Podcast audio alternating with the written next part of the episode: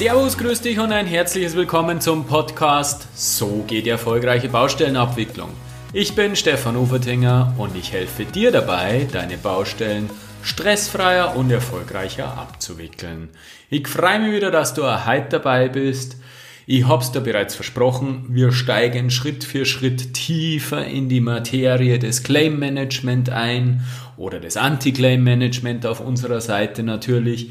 Und die Basis in jeder MKF-Geschichte, bei jeder Mehrkostenforderung ist erst einmal die Feststellung, ob denn überhaupt eine Leistungsabweichung vorliegt.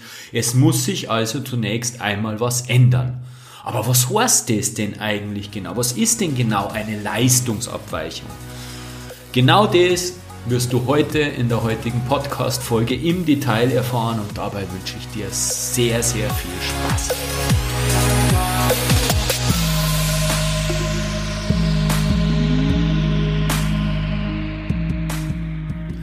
Ich traue mir behaupten, dass jedem in unserer Branche der Begriff Leistungsabweichung ein Begriff ist.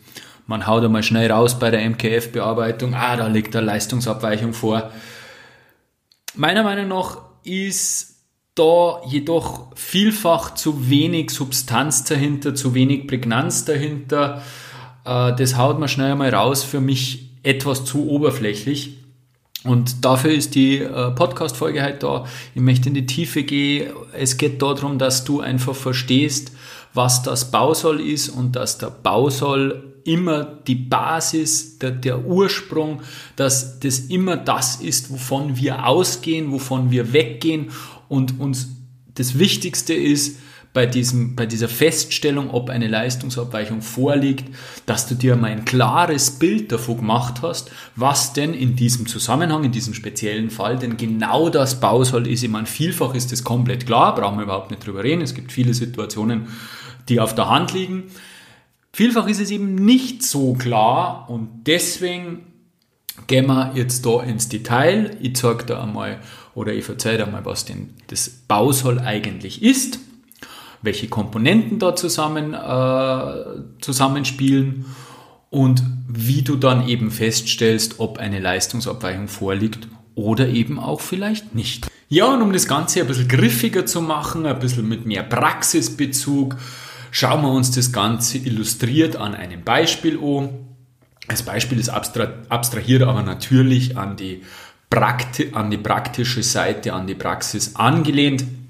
Es gibt im Standardleistungsbuch für Verkehrsinfrastruktur gibt es eine Position, die nennt sich Kleinbauwerke. In dieser Position ist inkludiert die Schalung, also der Beton natürlich, logischerweise, die Schalung und aber auch die Bewährung. Und jetzt äh, hast du eine Ausschreibung vorliegen, äh, gibst die nach außen, der Bieter muss kalkulieren. Du gibst aber in der Regel keinen Bewährungsplan und keinen Detailplan dazu, weil das kleinere Bauwerke sind.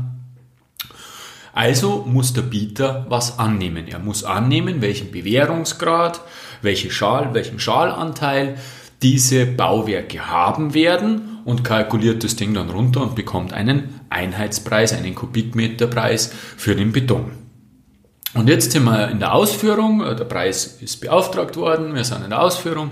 Der Planer plant diese Kleinbauwerke natürlich im Detail durch und äh, legt auch einen Bewährungsplan bei, und wir stellen fest, dass der Bewährungsgehalt gemäß Bewährungsplan, gemäß durchgeplanten Ausführungsplan deutlich höher ist als die Annahme des AN in seiner Kalkulation. Und dieses Beispiel greift man später, wenn wir die theoretischen Grundlagen jetzt gemacht haben, greift man das nochmal auf, weil ich finde, da kann man wunderbar durchdenken, was da, was die Argumentationskette dann ist, ob hier unter Umständen ein Anspruch wegen Leistungsabweichung vorliegt oder eben auch nicht. Zunächst ganz kurz, was ist eine Leistungsabweichung? Wir haben letztes Mal, ich habe da letztes Mal, also vor dreimal muss ich sagen, inzwischen waren die, die Interviews, aber wir, wir, wir da die Prüfung der MKS dargelegt haben, habe ich gesagt, es gibt verschiedene Anspruchsgrundlagen, äh, die kann man grob gliedern, dass äh, die ein Teil dieser Anspruchsgrundlagen aus der ÖNorm, aus dem Teil 7 der ÖNorm kommt. Das sind eben diese Leistungsabweichungen zum Beispiel. Dann gibt es daneben noch die 20%-Klausel, die äh, auch jedem wahrscheinlich ein Begriff ist, und die sogenannte Nachteilsabgeltung. kennen wir vom Namen auch die 5% Unterschreitung der Auftragssumme. Und dann gibt's aber nur rechtliche Themen, die nicht so einfach äh, über die ÖNorm abgearbeitet oder abgehandelt werden können. Das ist zum Beispiel der Irrtum oder der Schadenersatz. Da braucht man sicher rechtlichen Beistand, das funktioniert sonst nicht.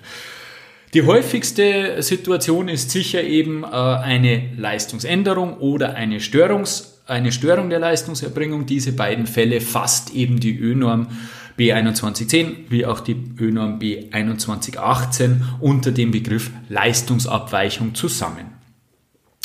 Per Begriffsdefinition ist die Leistungsabweichung eine Veränderung des Leistungsumfanges und der Leistungsumfang ist ein Synonym zum Bausoll. Also es muss eine Veränderung des Leistungsumfanges oder gleichbedeutend des Bausoll erfolgen. Jetzt stellt sich natürlich die Frage, was ist denn das Bausoll eigentlich genau? Ja, das Bausoll definiert sich im Endeffekt durch alle Leistungen des AN. Alle Leistungen des AN, die er auszuführen hat im Rahmen dieses Bauvertrages. Und jetzt kommen wir genau auf dieses wichtige Wort im Rahmen dieses Bauvertrages. Das heißt, alles, was im Vertrag als Vertragsbestandteil festgelegt ist, ist Teil des Bausoll. Darum ist es auch so wichtig, den Vertragsinhalt zu definieren. Wird vielfach nicht so wunderbar gemacht, wie es sein sollte. Aber auch da hilft uns unsere heiß und innig geliebte Werkvertragsnorm, die B2110 bzw. 2118.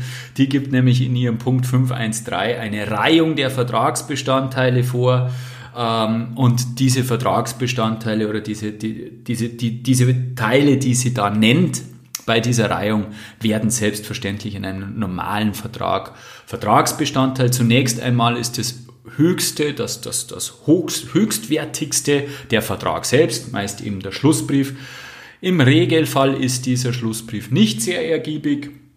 An zweiter Stelle reiht dann eben die äh, ÖNorm als LV, als Leistungsverzeichnis ähm, ganz, ganz wichtiges äh, Dokument, das wichtigste überhaupt, äh, sei es für die Kalkulation, sei es für die Abrechnung, ein ganz, ganz wesentlicher Teil des Bausoll. Neben diesem wesentlichen Teil des Bausoll braucht man nicht drüber reden. Pläne, Baubeschreibung, technische rechtliche Vertragsbestimmung und relativ weit unten gereiht die ÖNorm, die äh, technischen und, und, und, und die äh, Werkvertragsnorm. Und was dann nur ganz interessant ist zum Schluss, das steht nicht in der Reihung der ÖNorm drinnen, aber auch Teil des Bausoll ist eben die objektiv ableitbaren Umstände der Leistungserbringung. Und das ist ein ganz interessantes Thema, äh, über das es sich lohnt, wahrscheinlich eine eigene Podcast-Folge zu machen. Weil das sind dann eben die Fälle, die dann nimmer so eindeutig sind. Ich sage mal, wenn eine Änderung zwischen Ausschreibungsplan und Ausführungsplan vorliegt, die über diese beiden Planstände ganz klar dokumentiert ist und ablesbar ist, na, da brauche ich jetzt kein Bauwirtschaftsguru nicht sein, dass ich sage, okay, da wird eine äh, Abweichung zum Bausoll, also eine Leistungsabweichung vorliegen. Aber wenn es dann eben in solche Details geht, was ist objektiv ableitbar gewesen aus den Vertragsunterlagen, sprich es war nicht genau definiert in den Ausschreibungsunterlagen und da hat sich dann unter Umständen was geändert zu diesen objektiv ableitbaren äh, Umständen, dann wird es sicherlich schwierig und sicherlich ähm, komplizierter der Maßstab bei diesen objektiv ableitbaren Umständen ist immer der durchschnittliche Kalkulant. Also was hätte ein durchschnittlicher Kalkulant objektiv abgeleitet und objektiv heißt eben ohne voreingenommen zu sein, also ohne irgendwelche Firmeninteressen zu haben, ohne irgendwelche sonstigen äh, Vordefinitionen oder Vorrichtungen zu haben, sondern wirklich was hätte ein durchschnittlicher Kalkulant objektiv abgeleitet. Und das ist gar nicht so einfach, dass man das im Nachgang rekonstruiert und da ähm, eine, eine, eine Basis herstellt damit. So, und jetzt komme ich zum eigentlichen Kern der Folge, nämlich genau zu dem, auf was ich raus möchte, dass deine Gedanken einfach geschärft werden, dass dein, dein, dein, dein Ursache-Wirkungsdenken einfach immer mehr in Richtung äh, diese, dieses Prinzips gelenkt wird und du automatisch eben schon äh, in, diesen, in diesen Prinzipien denkst und sofort sagst, okay, was ist meine Basis, was hat sich daraus ergeben. Es hat immer alles einen Anfang, habe ich vorher schon mal gesagt, und der Anfang ist das Bausoll äh, oder der Vertrag. Und eine Leistungsabweichung kann es nur geben, wenn eine Abweichung von diesem Bausoll schlagend wird. Es muss sich einfach schlicht und ergreifend was ändern. Und da ist der Bezug zum Vertrag herzustellen, da ist zu schauen, was ist meine Basis gewesen und was habe ich jetzt wirklich im Bau ist tatsächlich machen müssen oder wie schaut die Situation aus. Das Bau ist ist meistens nicht das Thema. Das Bau ist liegt in der Regel klar auf der Hand. Die Schwierigkeit ist es wirklich, die Ursache, äh, den, die, die, die Basis klar zu definieren und zu sagen, was war mein klipp und klares Bausoll und was ist mein Ist und das dann zu vergleichen. Und jetzt käme ich an der Stelle eben zurück an das eingangs äh, erläuterte Beispiel mit diesen ähm, äh, Kleinbauwerken, wo eben die Schalung und das, äh, der Bewährungsgehalt einzurechnen waren und im Zuge der Kalkulation in irgendeiner Art und Weise zu bewerten waren. Und an dieser Stelle wäre es eben interessant. Das Bauist ist wiederum klar, das Bauist ist definiert über die neuen Bewährungspläne, gibt einen äh, Bewährungsgehalt, den kennt man, den kann man sich ausrechnen. Und auf der anderen Seite steht das Bausoll. Das Bausoll ist grundsätzlich einmal über das Leistungsverzeichnis und über die Pläne definiert, haben wir gesagt, okay? Äh, erster Schritt ist mal zu schauen, was hat es auf dieser Ebene in dieser Position gegeben. Also Leistungsverzeichnis ist klar, die Position mit der Positionsbeschreibung. Die Positionsbeschreibung ist eine Standard-Leistungsposition, äh, gibt es nichts dran auszusetzen und dann geht man einen Schritt weiter und schaut sich die nächste Stufe an. Hat es Pläne dazu gegeben? In diesem Fall äh, gibt es keine Pläne, sondern äh, man weiß, dass Kleinbauwerke auszuführen sind, aber man weiß nicht genau, wie diese Kleinbauwerke ausschauen. Dann schaut man vielleicht nur in der Baubeschreibung nach, ob da irgendwas steht. Natürlich gibt es gewisse kleinere Bauwerke, äh, wo man erahnen kann, dass diese äh, Bauwerke oder dass die Position Kleinbauwerke für diese Bauwerke gedacht ist.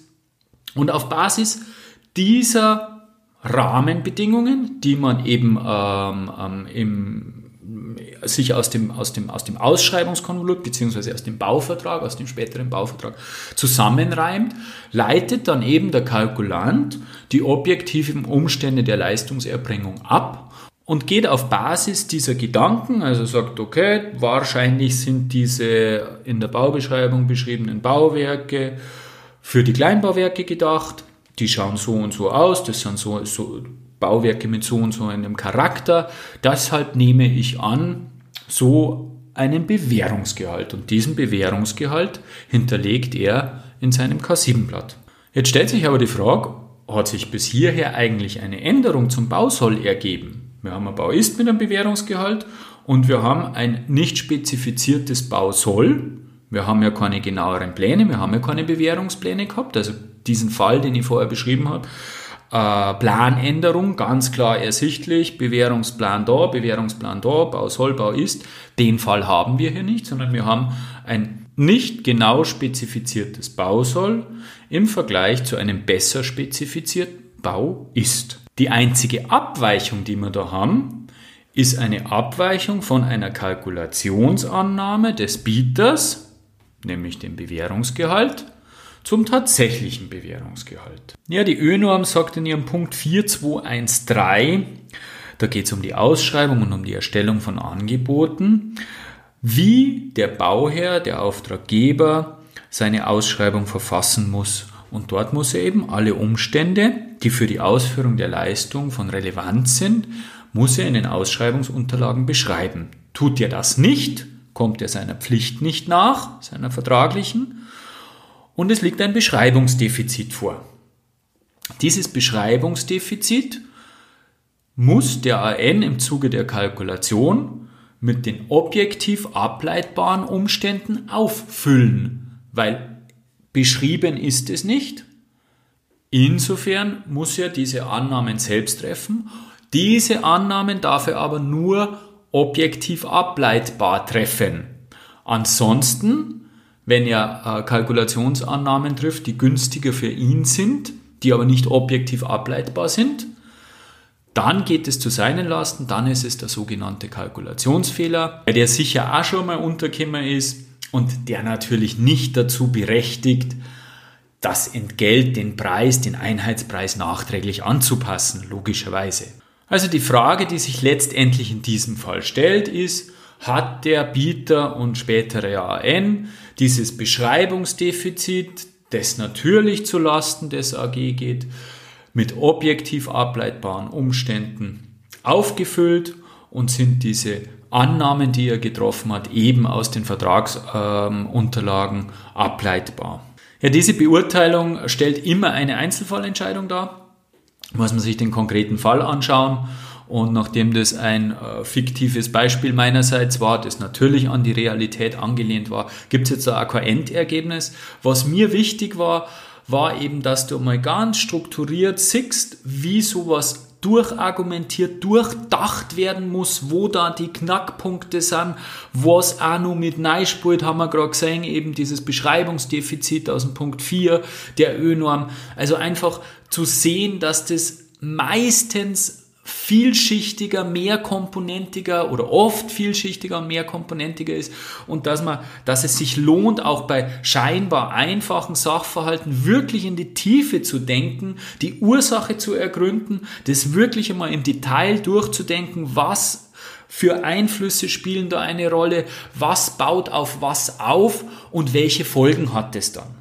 Weil erstens macht es unvorstellbar, also mir zumindest, erstens macht es unvorstellbar viel Spaß, eben diese, diese ganzen Dinge zu durchdenken.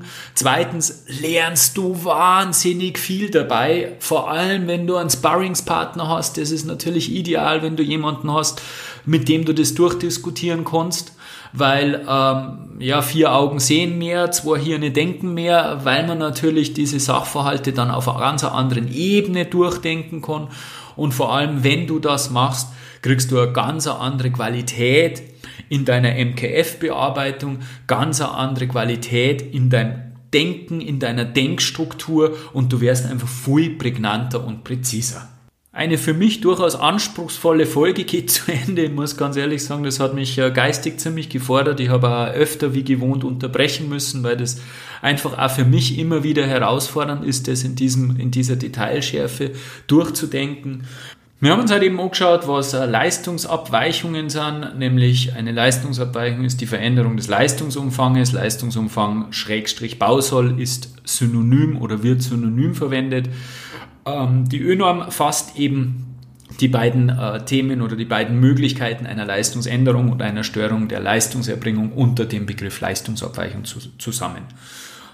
Voraussetzung ist eben Abweichung, Veränderung des Leistungsumfangs des Bausolles.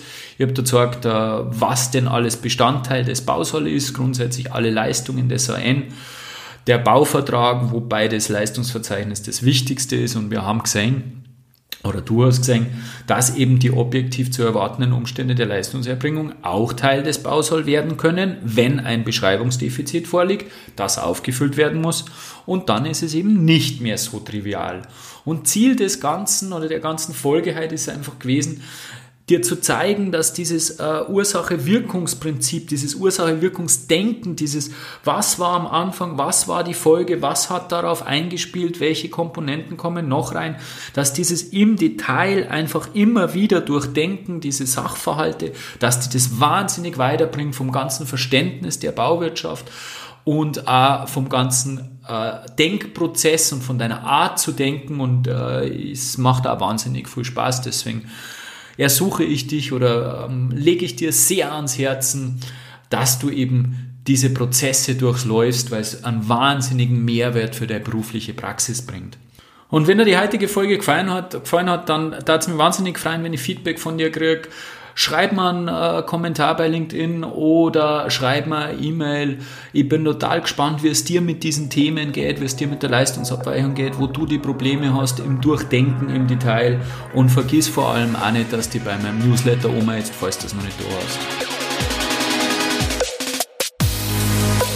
Ja, wunderbar, ein riesen Schritt in Richtung eines tieferen Verständnisses zu, zu Vertragsänderungen. Ganz, ganz wichtiges Thema in der Bauabwicklung.